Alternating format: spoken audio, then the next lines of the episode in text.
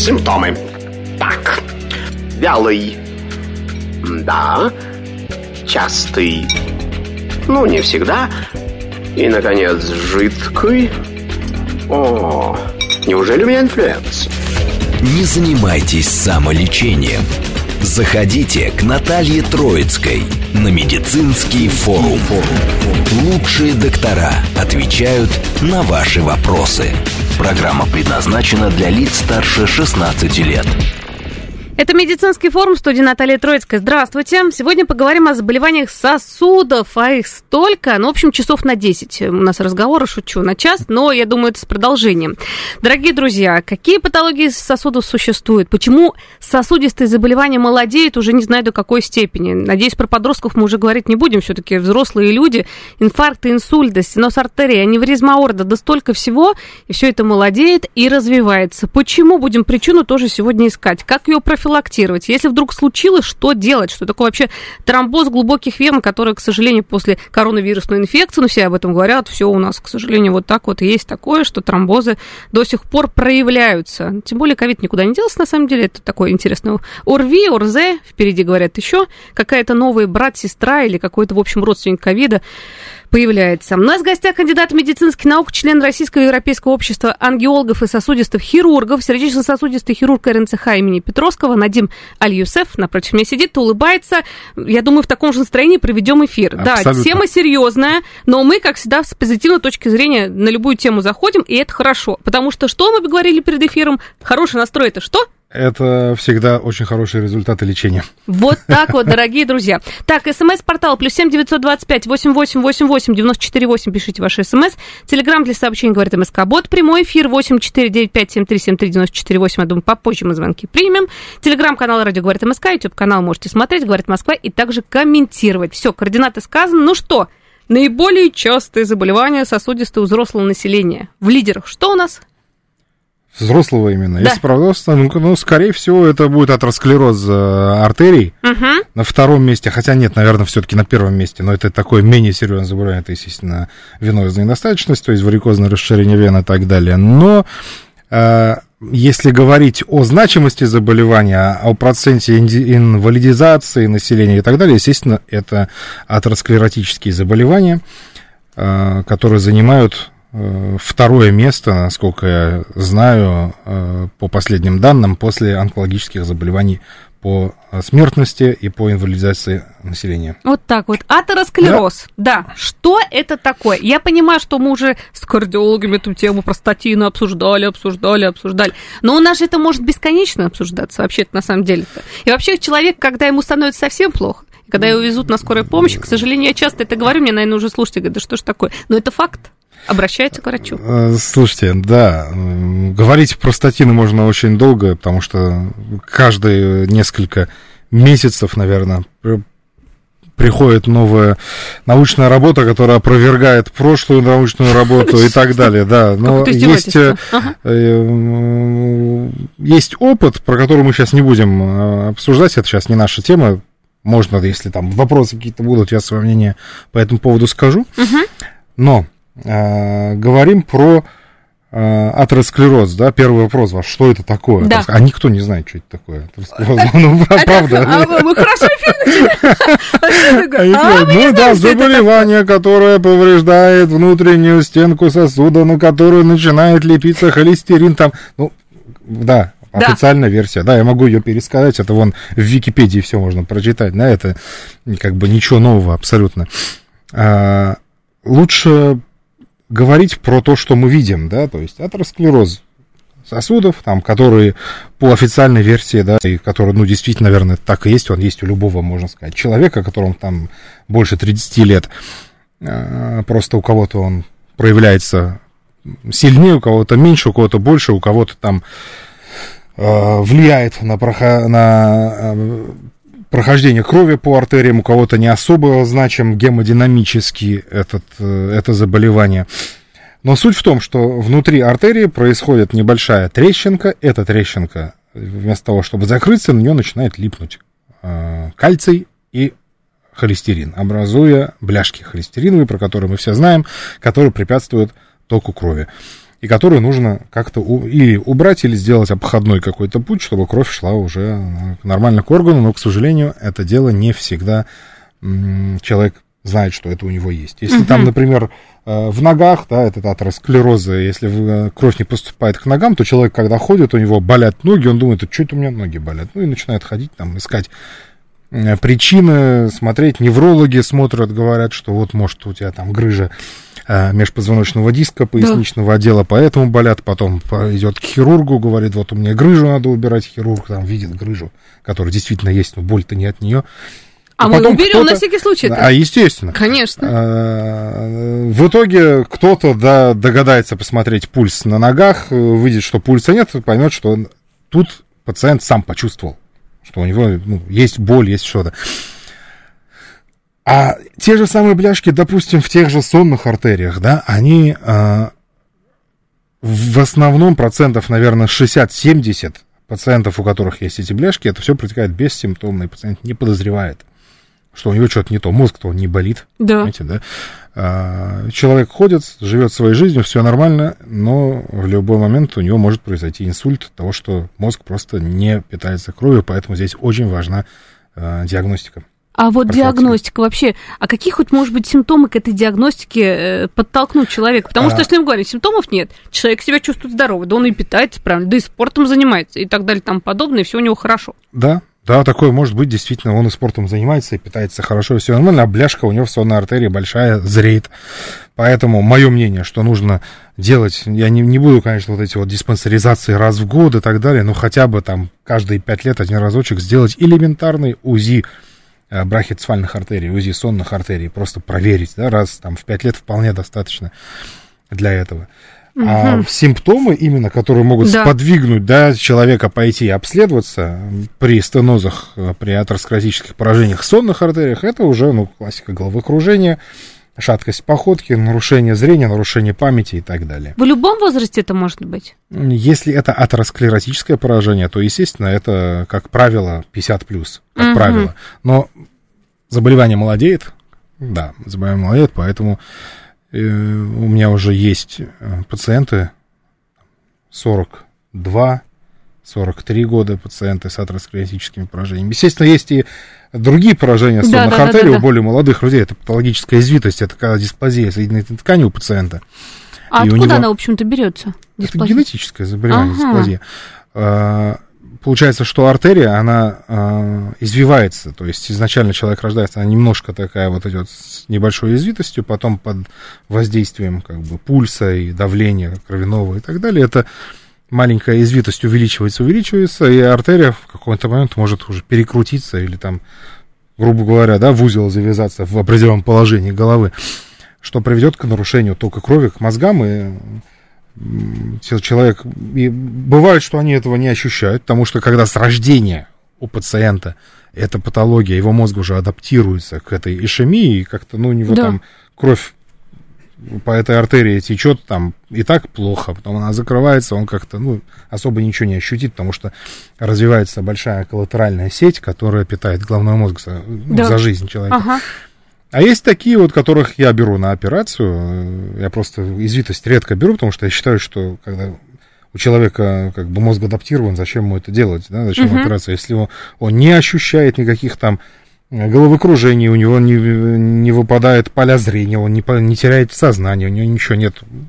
Зачем его оперировать? Так. А, а есть группа пациентов, которых я оперировал э, с извитостью, с патологической сонных артерий. Это, естественно, те люди, которые э, в основном это молодые, и они просто могут вот, взять, потерять сознание там на ходу, да, то есть... Э, или у них выпадает просто зрение на один глаз, они просто прекращают видеть, это называется амаврозис фугакс, такой симптом тоже, глазной ишемический синдром. А, этих пациентов, да, они могут, во-первых, во время потери сознания с ними может что-то случиться, там удариться и так далее. Во-вторых, это, естественно, все в итоге приведет к такому нормальному обширному инсульту. Поэтому их оперировать надо. Вот так вот. Да. Но для этого нужно хотя бы диагностику сделать и узнать, что у тебя внутри. Ну, конечно, когда начинается вот это вот все, там какая-то симптоматика, да, это если, я говорю, это да. если по симптомам. Да. Естественно, надо идти делать. А так, по-хорошему, мне кажется, что каждый человек должен это раз, раз в жизни раз хотя бы несколько, сделать. Ну, не, раз в несколько лет надо это делать, на самом а, деле. А, то есть все потому, что меняется? Ну, конечно. Раз, раз в, несколько день, в несколько лет это надо делать, даже если тебя ничего не беспокоит вообще, в принципе. То есть. А если вот все-таки вот сделать человек как раз УЗИ, угу. сонных артерий, и врач говорит, ух, у вас бляшка, ну небольшая, ничего страшного, идите, все будет хорошо. А вот сейчас мы общаемся, и человек-то понимает, что, а вдруг все не будет хорошо? Что делать в таком случае? Наблюдать за бляшкой? Да. Если, если есть бляшка какая-то, то уже надо не раз в пять лет, а раз в год делать. Угу. Раз в год ходит, делает, смотрит, растет она, не растет. Потому что тут важно, во-первых, э, сейчас уже немножко меняются показания для операции на сонных артериях. То есть помимо того, что как раньше считалось, стеноз 70% и более надо оперировать, 70% и менее можно подождать мы сейчас стараемся не смотреть на процент стеноза, насколько перекрывается сонная артерия. Мы смотрим сейчас на характер самой атеросклеротической бляшки, из чего она состоит. Потому что, как выяснилось, ишемические инсульты происходят в основном не из-за того, что сама артерия забита и плохо мозг кровоснабжается, а из-за того, что э, бляшки, они сами по себе представляют опасность. Может кусочек оттуда да. отлететь в мозг, Могут там быть маленькие такие язвочки, в которых могут копиться тромбомассы, и они могут вылететь и попасть в мозг. И вот это вот все приводит к инсульту. Поэтому бляшки не только большие надо удалять, а бляшки которые опасные э, эмбологенные так называемые бляшки, их надо удалять. Ага, а вот, кстати, по поводу тех самых бляшек, да, а, ну вот вы сказали, что есть опасные, есть не опасные. А есть какие-то бляшки, вот это я уже сейчас к, не, к нефрологам куда-то ухожу по поводу камней в почках, простите, к урологам. Но там же что-то растворяется, какие-то препараты, причем, ну, там лечат как-то консервативно. Вот по поводу бляшек, можно что-то вот принять, принимать. Э, мы, конечно, препараты не будем называть ни в коем случае, нас сейчас все побегут, не дай бог, вы что там скажете. Да, сразу да даже если Но это было... вообще, да, есть что-то, чтобы растворяли эти бляшки, все растворялось в организме, такое ну, нехорошее. Давайте представим, вот в почках камень растворился, да, угу. где-нибудь, дальше куда он уходит? А, вот он этот выход... растворчик да, куда-то он, уходит. Ну, наверное... а, а представьте, мы растворим бляшку в сонной артерии, куда она уйдет? В мозг? То есть мы сделаем пациенту то, от чего мы пытаемся его вылечить? Слушайте, вот вы есть... Ну, я же не врач, поэтому я это как бы всякие вот эти вот аналогии провожу. Но слушайте, на Да, не, растворить бляшку нельзя, и вот эти вот все. Прием статинов, а, как влияет на эту бляшку, я не буду говорить на все остальное, и на артерию в целом, как это влияет, но на бляшку как это влияет, он ее статины могут эту бляшку уменьшить, уплотнить, так, так сказать. Ага. То есть, если бляшка совсем большая, и человек начинает принимать статины, эта бляшка становится плотной, кальцинированной, и она чуть-чуть уменьшается. Какой от этого толк в сонной артерии? Ну, не знаю, не будем сейчас об этом говорить. Хорошо, тогда вот человек уже, ну, как бы врач говорит, все, без вариантов операции. Какие угу. вообще сейчас операции проводятся? Потому что, ну, все хирурги говорят, не знаю, согласитесь с ней, что лучше операцию это не сделано. Это вот как бы, да. Но если уже все приперло, все куда деться, надо оперироваться. Какие сейчас новейшие методики и вообще как восстанавливать человека, вообще какие у нас операции проводятся? Есть два, два да. вида, а, ну, принципиально, да. да, два вида операции. Это классическая открытая операция и эндоваскулярная операция. Эндоваскулярная операция это когда через артерию или в ноге, или в руке вводится туда проводник, то есть э, ставится ловушка выше бляшки, чтобы если что-то там во время операции полетело, чтобы эта ловушка поймала вот эти вот осколки, можно сказать, да. Дальше вставляется стенд, расширяется, и кровоток восстанавливается к, сон, к, к мозгам. Угу. Потом убирается эта ловушка, и все замечательно. Очень хороший метод, очень простой, как бы переносится пациентами очень легко, без наркоза, без всего, но, опять же, э, у этого метода тоже есть свои минусы в виде отдаленных результатов, потому что, к сожалению, эти стенты имеют как бы свойство тромбироваться, то есть это делается, это, когда у человека артерия закрывается в течение, в течение жизни, да. да, там постепенно чуть-чуть, там сначала там 20%, 25-30%, доходит там до 80, например, когда он попал на операцию, его мозг постепенно-постепенно привыкал к голоданию кислородному. А когда тромбируется стенд, он тромбируется сразу. Ух ты. И тогда, да, тогда, к сожалению, это может привести к инсульту. Но все равно этот метод очень хороший, ну, вот есть в нем такие небольшие минусы, потому что какая-то часть, какие-то проценты этих стентов, они тромбируются. Угу. А, ну и классическая операция, то есть, э, мое мнение, именно вот что касается сонных артерий, хоть вот, например, ну, да. я и тем, и другим занимаюсь, мы делаем и то, и другое, мои стентирования и все. Мое мнение, что по сонным артериям лучше делать операцию. Объясню почему. Так. Если бы мне дали выбор, вот мне нужно делать операцию, ты будешь делать классическую или стентирование, я выбрал стентирование. Угу. Но если бы мне сказали классическую или стентирование, ну какую классическую, да, потому что обычная операция на сонной артерии это разрез вот от мочки уха там до ключицы, все это разрезается, убирают в артерию, отсекают, вытаскивают оттуда бляшку, пришивают обратно там и так далее. Так. Есть побочные эффекты этой операции. Во-первых, во время пережатия сонной артерии может э, случиться эмболия, то есть или от того, что долго пережал, или от того, что что-то там отлетело в мозг. Может Мы уже говорили перед эфиром, инсульт, да. сколько у нас, сколько там за Сколько там, сколько да. здесь, да, да. во время пережатия. Э, здесь все зависит от мастерства хирурга, на самом деле. Если хирург э, сделал эту операцию аккуратно, быстро, у меня свой, например, запатентованный метод этой операции. Я делаю разрезы по естественной кожной складке, которая на шею. Этот разрез 3,5, максимум 4 сантиметра. Естественно, мы это не для косметики придумали, мы это делаем, потому что на шее есть огромное количество черепно-лицевых нервов, 12 пар. И когда делаешь операцию, какие-то из них можно травмировать, какие-то из них приходится отодвигать и так далее. Потом побочные эффекты в виде там нарушения глотательной функции, дальше онемения всякие разные, там э, угол рта может скосить, ну, много, много всяких побочек. А когда ты делаешь поперечный вот этот вот доступ по естественной кожной складке, маленький, ты не травмируешь никакие нервы, и э, после этого у пациента все замечательно. Но зато, а тут ты взял бляшку полностью, все вытащил, все вычистил, пришил обратно, и ты знаешь, что э, это пациенту уже все, уже на всю жизнь. И ничего там у него не затрамбируется.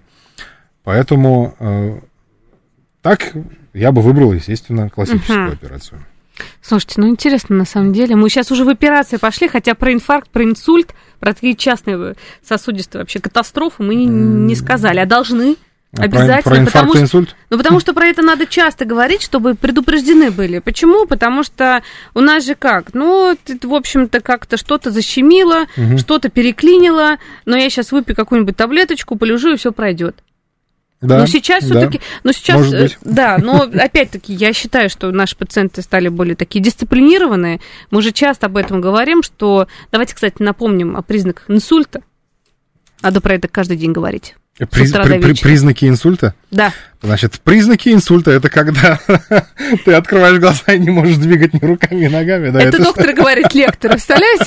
Это ужасно. Черный юмор сейчас. А вот кто-то грустит на самом деле признаки, по этому поводу. Да, нет, ну что, признаки инсульта. Это э, когда ты, когда нужно уже бить тревогу и думать, что тебя может это постигнуть, это когда, я уже сказал, это те же самые симптомы э, недостаточности кровоснабжения головного мозга, то есть ХСМН, хроническая сосудистая мозговая недостаточность. Симптомы ХСМН.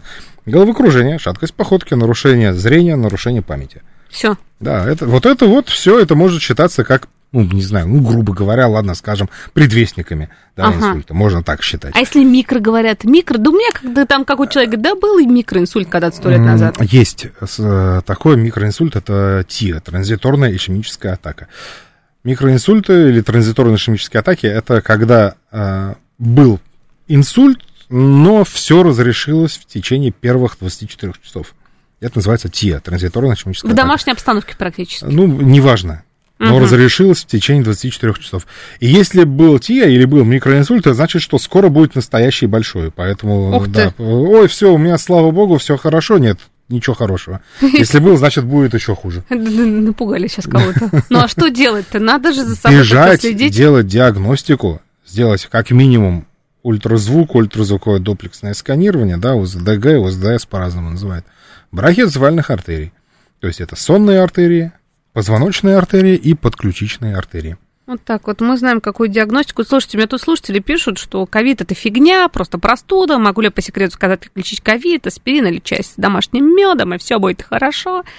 Но, ну, уже многие считают, что да, это фигня, но почему-то, не знаю, среди моих врачей, вот я сейчас лунатику хочу сказать, всех специальностей, и онкологов, и эндокринологов, нефрологов, говорят, да фигня-то фигня, ну что-то он по тонким местам так побился там всем хорошо-то как-то, что-то понеслось непонятное. Я э, до того, как вот э, в да. лечении ковид там антикоагулянты пошли, да, да, когда да, поняли, да. что ковид к тромбозу приводит, до да. этого всего, угу.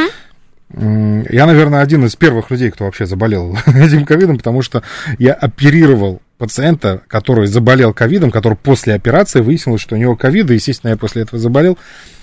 И тогда еще не было ни, ни пандемии, там, ничего, никаких карантинов. А, вот. Угу. У меня заболел папа. Так. Я думаю, так, все, я сейчас буду лечить. У меня есть друг, очень близкий мой друг, он в Германии работает. Угу в университетской клинике в Кёльне, заведующий приемным отделением. Э, я ему говорю, слушай, давай логично подумаем, да, ну, вирусные заболевания, ну, на самом деле, лечить их там, не знаю, что лечить, что не лечить. То есть вот все препараты, которые противовирусные, иммуностимуляторы, иммуномодуляторы, ну, неизвестно, реально, есть от них польза, нет. Он говорит, ну, давай исходить из этого, окей, как будем лечить? Он говорит, ну, надо смотреть маркер, то есть С-реактивный белок сдавать, есть ли бактериальное воспаление или там какое-то воспаление или нет. Э, я взял своего папу к своему знакомому КТ сделаю, у него там 75% поражения легких было. Да, очень такое, тяжело болел.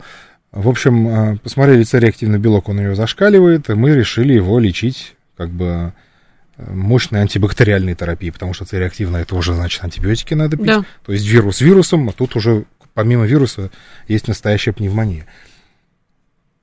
Я когда ему укол в вену делал, угу. Я ввел иголку в вену и взял на себя немножко крови, наш в шприц. Так.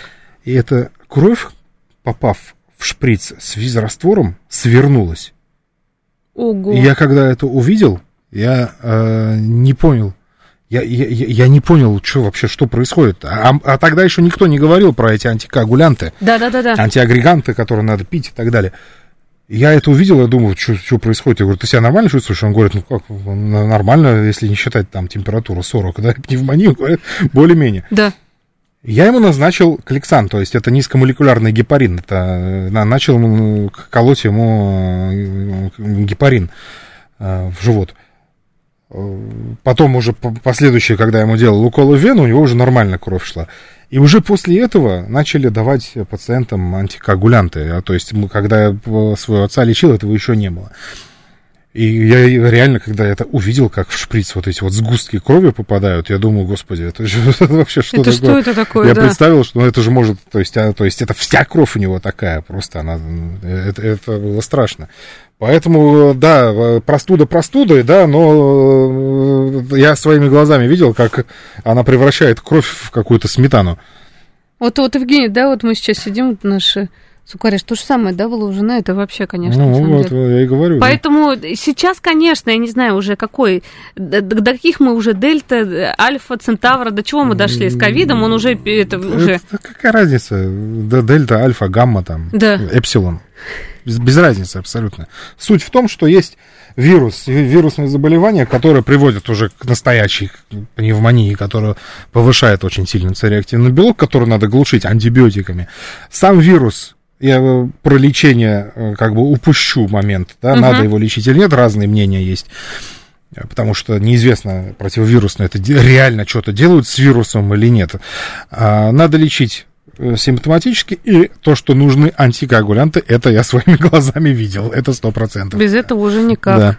Да. Так что, дорогие друзья, все-таки за собой следить надо. Кстати, и анализы, вот, вот эти дедимеры, фибриногены, МНО и так далее, это тоже нужно, конечно же. А коагулограмму, да, обязательно, конечно. Коагулограмма это обязательно. Дедимер это он показывает уже наличие э, в организме тромба, который вот в свои вот эти вот ферменты кидает. А так коагулограмму, конечно, сдавать обязательно. Ох, друзья, сейчас новости послушаем, что в стране и мире происходит. После этого, этого вернемся. Симптомы. Так, вялый. Да. Частый ну, не всегда. И, наконец, жидкий. О, неужели у меня инфлюенс? Не занимайтесь самолечением. Заходите к Наталье Троицкой на медицинский форум.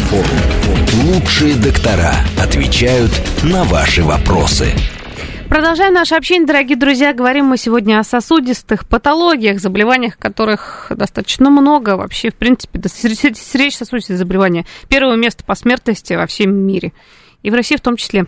У нас в гостях кандидат медицинских наук, член Российского Европейского общества ангиологов и сосудистых хирургов, сердечно-сосудистый хирург Эрнсхайма Петровского, Надим Альюсеф.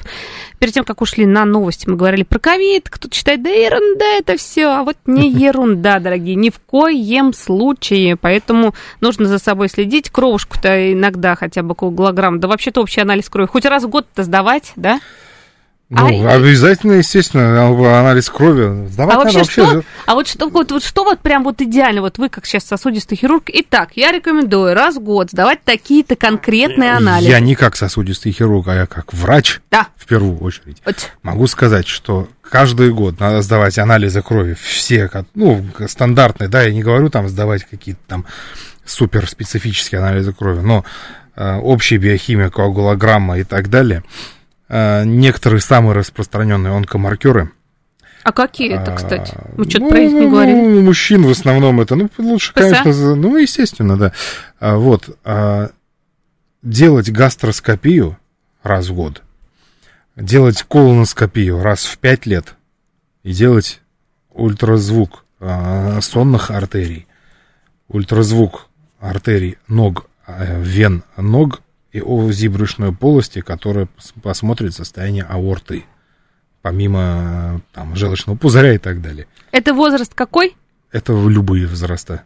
Ох, то есть, грубо это говоря, с 30 возраста. и понеслось. Да, конечно, да. да. Надо, надо проверять вот это вот. Ну что, раз в 5 лет делать какие-нибудь УЗИ и колоноскопию, это не так страшно, и раз в год делать гастроскопию. То Япония, вон, победила рак желудка, она же была на первом месте среди стран с раком по раку желудка по смертности, точнее, от рака желудка. Да. И за какое-то время просто они ввели диспенс... в диспансеризацию, каждые полгода надо делать гастроскопию. И они победили тем самым вот, вот. этот вот рак желудка, который у них был, конечно, на первом месте. А нас все боятся. Поэтому колоректальный рак, а про рак желудка вообще молчу. У нас да, прям в лидерах. Очень-очень мощно. Хотя он самый профилактируемый получается. Полип удалили, все ну, посмотрели, вот надо, все надо просто на, надо проверяться. Естественно, ну, никто не любит э, вот это вот все. Ну, а Но что сейчас это у нас, на самом деле, сейчас вот э, гастроскопию, например, вообще, то есть заходишь, уходишь, даже не чувствуешь, что тебе что-то делать. Новые, новые аппараты, все новые э, методы, да, то есть там отточенные навыки уже врачей, которые уже это делают постоянно. Это не страшно. Просто люди ой, нет, чего? Кишку глотать? Не, кишку глотать.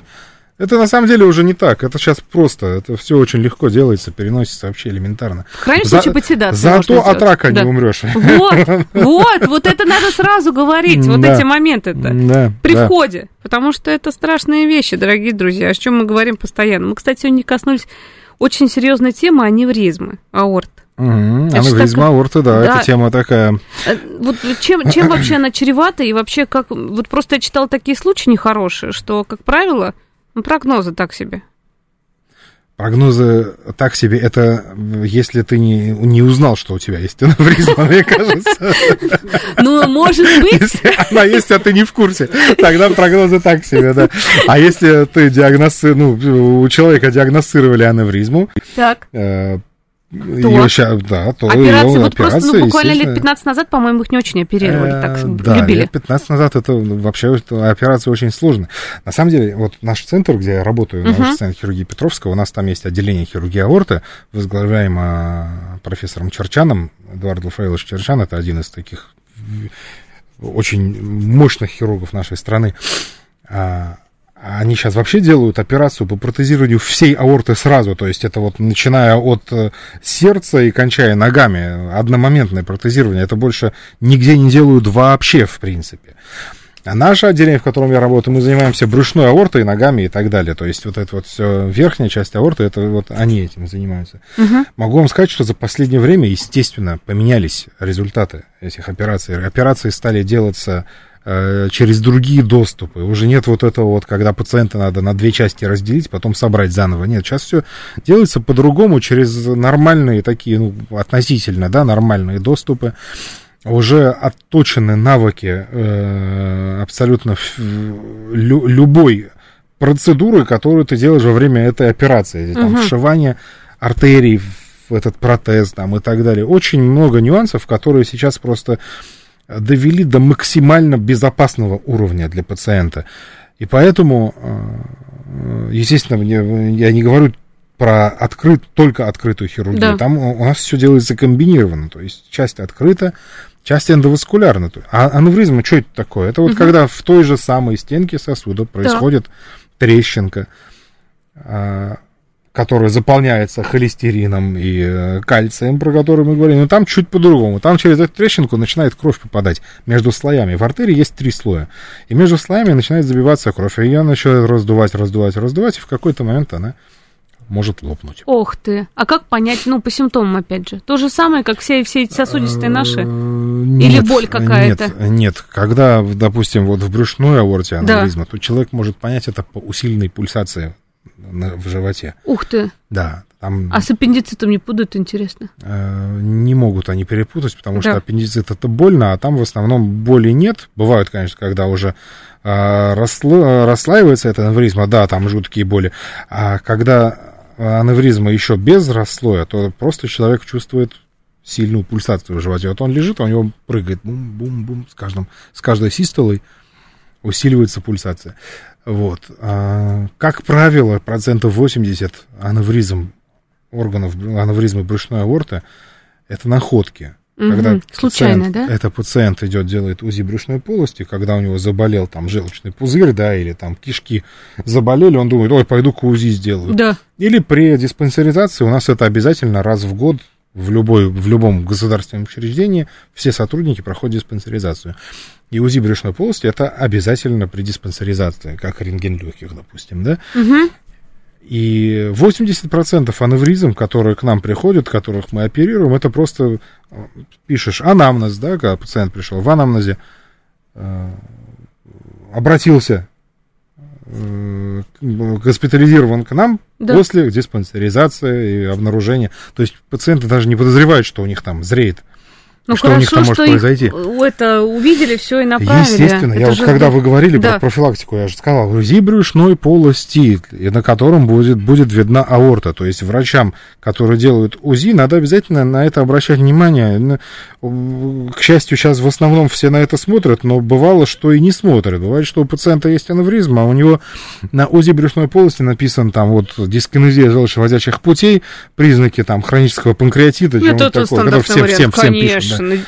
Да. Надо обращать внимание, да, надо обращать да. внимание обязательно на брюшную аорту, когда делается ультразвук, потому что э, штука не очень хорошая, штука, опять же, в основном в начале в своем бессимптомная. Угу. А когда появляются симптомы, тогда уже э, у нас времени совсем мало остается. Пиши пропало. Совсем мало остается времени, да. Угу, бегом, что, бегом, бегом. Ну, разрывы аневризмы, вы представляете, да, это вот, вот, вот такой вот, вот такая артерия. Ух ты! Через которую там огромное количество крови в секунду пробегает, и если она разрывается, ну там, там все. Да, после эфира могу вам видео показать. Не надо, спасибо большое. После эфира мне видео такое не надо. Спасибо, конечно, операция присутствовала, но как-то так себе, знаете ли. По поводу тромбоза глубокий, давайте от аневризма уйдем, раз да, она сейчас давайте хорошо прошу лечится. более простое, да? Да, прошу лучше по грубой, ну это, поскромнее. Тромбоз глубоких вен, хотя бы не сказал, что это поскромней. Мне кажется, вот такой достаточно частый диагноз ставили как раз после перенесенной коронавирусной инфекции. Вообще тромбозы все эти всевозможные. Часто, конечно. Нет, давайте э, изначально да. про венозную недостаточность. Да. Да? То есть тромбоз веноз... глубоких вен это как следствие, да? Угу. Венозная что такое вообще вот варикоз, венозная недостаточность, почему тромбозы эти происходят? У нас э, по венам кровь идет от органа. Так. То есть по артериям кровь идет к органу, по венам от органа. А, у нас есть ноги, к счастью. Да. Артерии к нашим ногам приводят кровь. Вены от наших ног отводят кровь обратно. Куда? Вверх. Угу. Плюс у нас существует гравитация, которая тянет эту кровь вниз, когда мы стоим. Поэтому природой предусмотрены клапаны в венах, которые кровь пускают вверх, а обратно вниз ее не пропускают. Угу. И, соответственно, э, человек стоит, по вене кровь пошла вверх, вниз она не может пойти, она опять пошла вверх и так далее, ну, идет обратно, и вот это весь круг кровообращения происходит. А, когда вена немножко расширяется, допустим, про поверхностные вены, uh-huh. да, когда венозная стенка у человека не очень сильная, она расширяется, но даже когда сильная, если долго стоять, она по-любому немножко да, расширится. Клапан уже не закрывает весь просвет вены. Uh-huh. Возникает дефект между клапаном и венозной стенкой. Через этот дефект кровь начинает уже опускаться вниз. То есть какая-то часть крови идет вверх, какая-то часть опускается вниз. Образуется застой крови. Если это происходит долго, застой все больше и больше увеличивается и так далее. Если это не, недолго, там человек поставил, потом пошел, он ночью пошел спать, лег и все, и кровь пошла обратно, окей, нормально. Но этот застой, он приводит к еще большему расширению вены. Угу. Потому что повышается внутривенозное давление в этом месте, и начинает она еще больше, потому что вена, она растягивается в целом, она эластичная. Она растягивается, растягивается, венозная достаточность увеличивается, застой увеличивается, дефект между клапаном и венозной стенкой увеличивается. Ну, и это все в итоге приводит к варикозному расширению вен, вот эти вот на ногах, вот эти да. вот большие такие вот в виде змеи, да, там ага. вены и так далее. Как грозди у некоторых. Да, ну, как грозди могут быть. Хотя да. я видела видео молодых девчонок Да, не, не, это у молодых сейчас бывает вообще. Вот. А, но мы сейчас не, мы не косметологи, не пластические хирурги. Да. Ну, грозди виноградные, грозди виноградные. Да. Окей. А, когда кровь не идет в одном направлении, эта кровь может, как в народе говорят, свернуться. Правильно? Да. Вот это и есть тромбоз.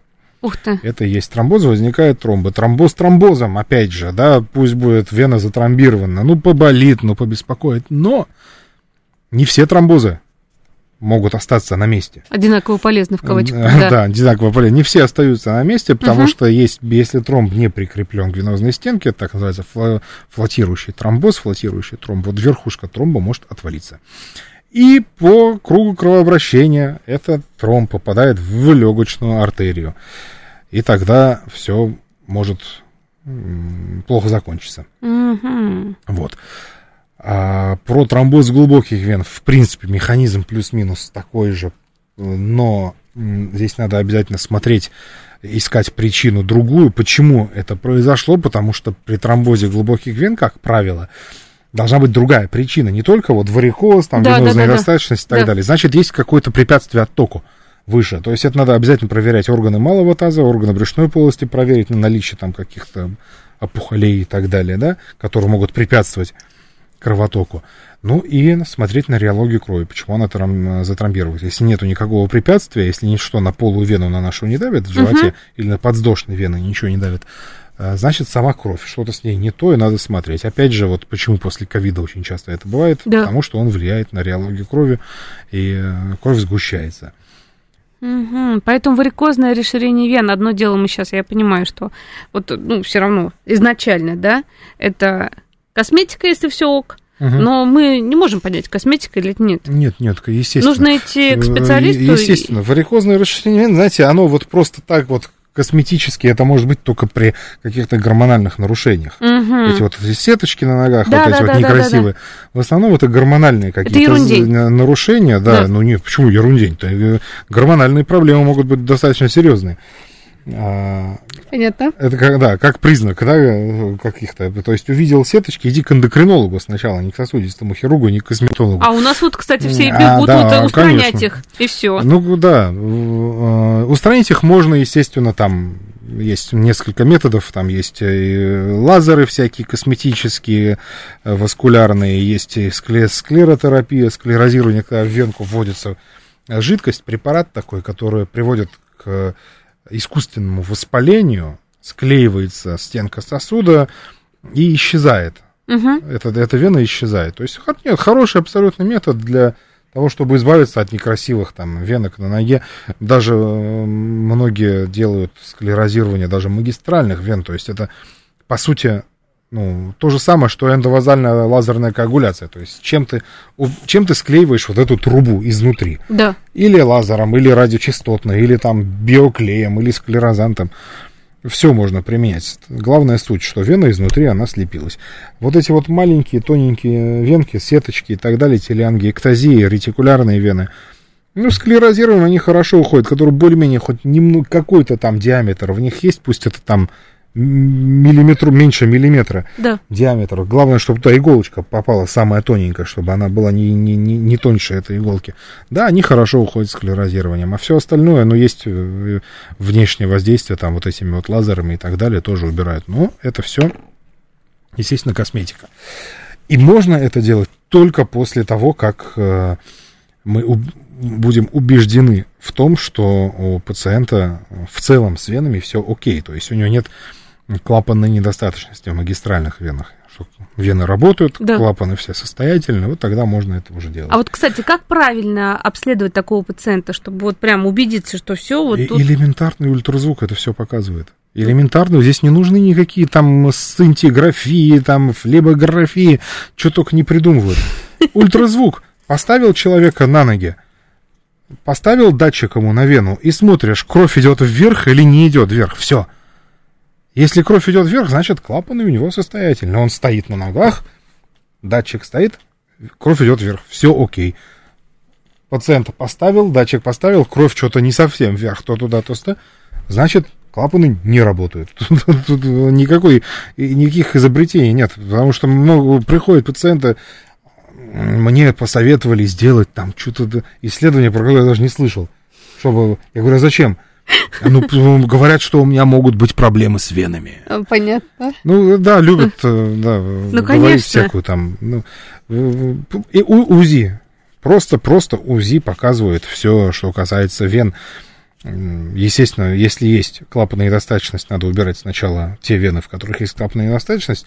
Кстати, после этого могут даже и маленькие венки там Уйти? пропастерить. Да, конечно. Когда уходит сброс, когда уходит застой с большой вены, да. соответственно, с других вен, которые туда впадали, он тоже уходит.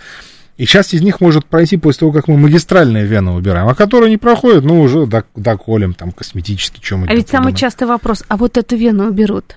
А кто же за нее работать-то будет? Так она уже не вы работает. Мне, вы, так, так, а я докажу, что работает. Нет, на самом деле, это же самый частый вопрос. Да, да, переживаний да, да. по этому поводу. Абсолютно И вообще кто-то, я же понимаю, среди вот, мы сейчас, я думаю, трофических язв коснемся, кто дотягивает, mm-hmm. особенно пожилые люди, mm-hmm. до э, полного, до, к сожалению, mm-hmm. кошмара, но тем не менее переживают, что а вдруг вен, а вдруг куда-то что-то попадет, что-то не так сделают, а вдруг только хуже будет и так далее да, и тому подобное. А лучше, доктор, лучше вы вырежьте вену или как там удалить хирургически, как раньше 100 миллионов лет назад вытягивали, ну, эта операция была полноценная. И сейчас. А и сейчас, сейчас есть дел... такое, да? Вытягивают вену, конечно. Правда, техника другая немножко, разрезы другие совершенно. Сейчас вот, например, когда я делаю классическую флебоктомию обыкновенную, да. я, кстати, ее больше всего люблю для вен, потому что это убрал и все, и у тебя больше ничего не будет. Потому что когда я делаю обычную флебоктомию, я убираю все притоки, которые впадают в устье вот этой вот э, магистральной вены. Я убираю все перфорантные вены, все открыто, все видно. Я это все убираю. Я не могу сказать, что это намного лучше, чем, потому что лазером тоже все это теоретически да, можно да, убрать. Да, да. Но я как э, открытый классический хирург, я это больше люблю. Я все делаю. Просто там, когда делаешь лазером, радиочастотной абляцией, ну как-то, ну, ну это ну, я, я люблю руками больше работать. Понятно. Понятно, когда все а, можно рассмотреть. Ну, конечно.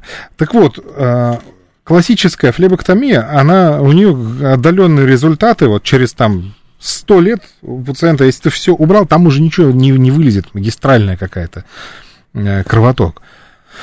А, она делается через э, два разреза, один из них полтора сантиметра, другой пол сантиметра. Угу. Это, это элементарно переносится очень хорошо. Это и, общий наркоз? Э, да это и подместный можно сделать, и под эпидуральный можно сделать, и, как, и под общим можно, как, как угодно. Вы, у нас анестезиологи просто смотрят индивидуально, у нас в основном в целом в нашем да. центре больше, больше такая персонифицированная медицина, и мы как бы под пациентов Потому что есть пациенты, которые, что, под наркозом, что ли? Не-не, сделаем под лидокаином. Ну, когда, переж- делается, конечно. когда делается тот же самый, там, лазерная операция, это же там надо всю ногу лидокаином поколоть, всю, ну, там, не лидокаин, можно любой анти- э, анестетик. И мало того, всю вену обколоть, так вокруг нее создать подушку из этого же раствора. Там тоже ничего полезного в этом лидокаине нет, понимаете? А люди думают, ой, нет, местная анестезия лучше, чем тот же, та же самая спинальная анестезия, где Нет, ты нет, нет. где-то один миллилитр этого лидокаина вводишь, только не в ногу, а в спину, и у тебя ноги э, перестают чувствовать.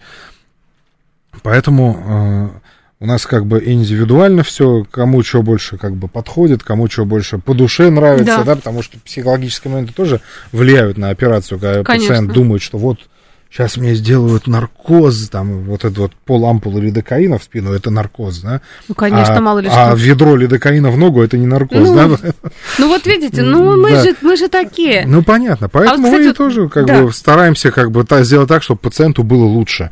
И в итоге вот эта вот классическая операция через... а- а раньше, да, это варварский метод, это разрезы огромные, это все заживало Да там. я видела у бабушки на ногах, сколько. простите, все эти черные кресты, все почерневшие Ага, ступни, и все это последствия операции, Да, удаление вены. да, да, к сожалению, да. Ну, было так, все меняется, техника меняется. Суть операции не меняется, что вена в склапной настойчивости должна быть убрана тем или иным способом. А восстановление дольше же, чем после той же лазерной или какой-нибудь другой там склеротерапии, или я не знаю, что там еще есть. Абляция? Просто, э, просто кожа должна зажить. Всё. А, да? Это все восстановление, да. Просто должна зажить кожа. Вот так вот. То Ну, есть восстановление больше там на 4 дня, на 5, пока кожа не заживет. А после операции, ну, ладно, Да. я промолчу сейчас. Сейчас буду говорить, как так пустили. Вот у меня есть, я оперировал э, ну, спортсменов, да, которые Да. там занимались, вот, вот я не, не люблю вот этот вот вид спорта, тяжелую атлетику, да, хоть нет, я ее люблю, тяжелую атлетику, но я Ну, не, совсем, но она, но, это плохо, это плохо. А, Они пошли у меня через пять дней после операции со штангой приседать. Я, я, конечно, их долго очень ругал и говорил, Это что что вы совсем с ума такое? сошли. Да. Но у них все хорошо, понимаете? Ох, вот Да, они доводит, а. приседали со штангой, вот у меня есть, они мне там писали, показывали. Я ругался, но они все равно приседали. Вот что за люди? Ну что делают? А своем здоровье не думают. Да. По поводу трофических язв. Много еще доводят, либо не доводят до такой степени, либо приходят еще пациенты с трофическими язвами. Слушай, ну и бывают, конечно, много приходит. Это в основном, конечно, пожилые люди, которые уже там смотрят, ну что-то на ноге там посинело, ну и посинело, почернело, ой, да черт с ней. Пойду там, пойду в, магазин Да. схожу. Э, Трофические такое язвы, э, если мы говорим про венозные Да. именно язвы, Да. то это когда какая-нибудь подкожная венка, которая там или в толще кожи находится, или прям сразу под кожей, она должна быть там четверть миллиметра в диаметре, она увеличивается, увеличивается из-за того, что основные вены имеют сильный сброс, вот это вот ее раздувает, раздувает, раздувает, и ее стенка начинает, э, как бы, грубо говоря, прорезывать кожу. И когда она вот уже совсем под, над ней кожа истончена, прям совсем-совсем тоненькая, там как бы происходит од- один слой, что венозная стенка, что остаток кожи. И вот там малейшее какое-то воздействие, там, не знаю, носком задело или чем угодно, и оттуда начинает струя крови течь. Здесь надо, да, здесь надо очень э, быть, э, как бы, не, не, не бояться этого. Если у пациента это все-таки произошло, Да. просто взял, задавил эту часть и э, подержал 10 минут, и все пройдет. Ну, и потом сразу к врачу, естественно. Да, конечно. Просто некоторые начинают паниковать, не знают, что делать, и э, теряют очень много крови. Ух ты, вот это да. Слушайте, интересно, и опять у нас не хватило времени. Ну что такое? Но благодарность великая, потому что эфир был очень интересный. Благодарю кандидат медицинских наук, член Российского европейского общества ангиологов и сосудистых хирургов, сердечно-сосудистый хирург РНЦХ имени Петровского Надим Алисов. Был у нас в гостях. Спасибо. Спасибо. Спасибо.